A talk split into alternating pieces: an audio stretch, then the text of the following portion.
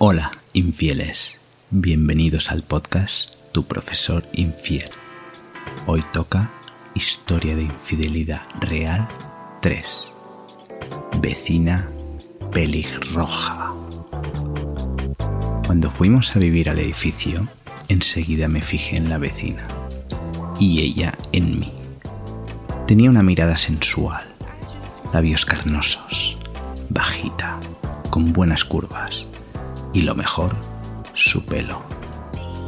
Era pelirroja y eso, no sé por qué, me excitaba.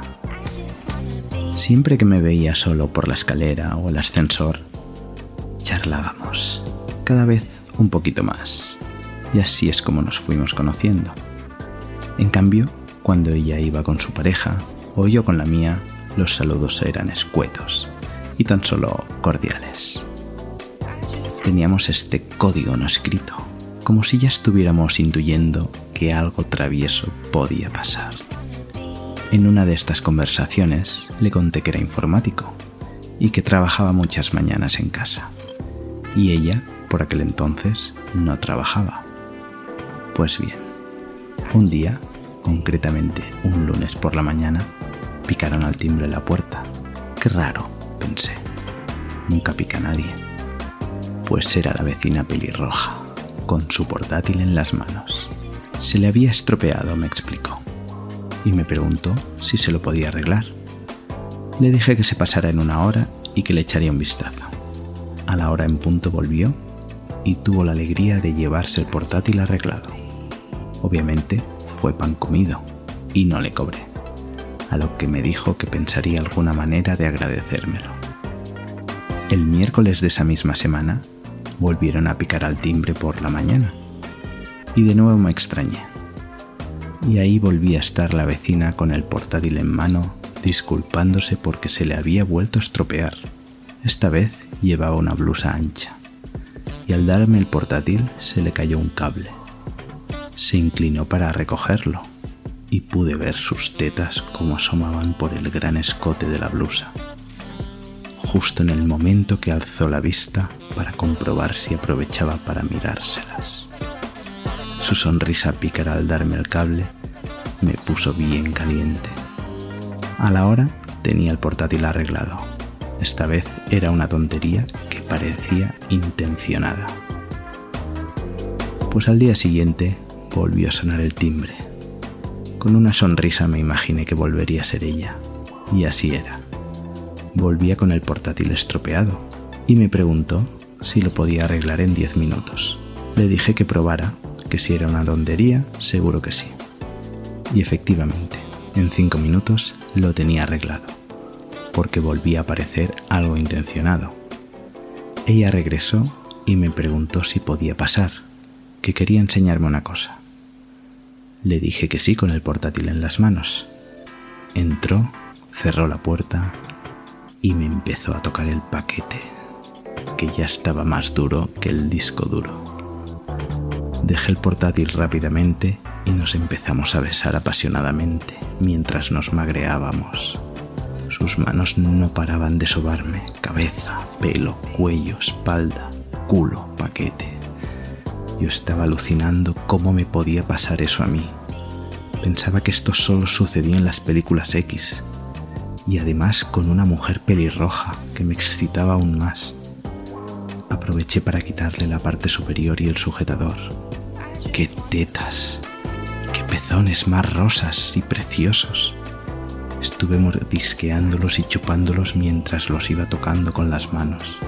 Ella de mientras me había desabrochado el pantalón y me la había sacado. Desde entonces no paraba de masturbarme. En un momento se separó de mí y se quitó la parte inferior.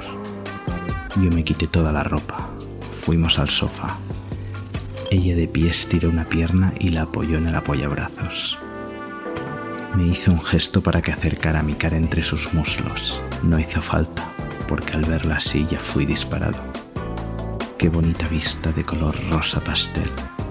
Empecé a comerle notando su calor y su humedad. Iba succionando su clítoris mientras me inundaban sus fluidos y mi saliva.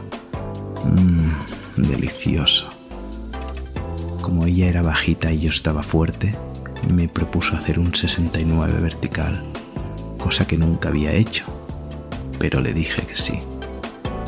Qué increíble sensación, concentrado en coger todo su peso mientras le pasaba mi lengua por todo su sexo. Ella me agarraba fuerte el miembro y lo chupaba con gran pasión.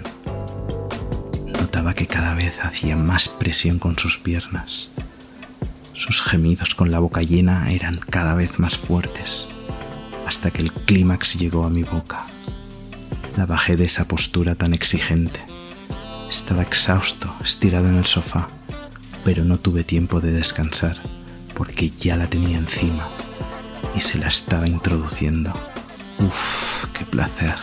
No paró de botar encima mío. Yo estaba bien excitado y con el miembro bien encabronado así que me levanté y la empecé a penetrar cogiéndola en brazos. Estaba disfrutando de lo lindo y yo también, mientras nos besábamos. Aumenté mi ritmo y ella sus gemidos, como me ponía.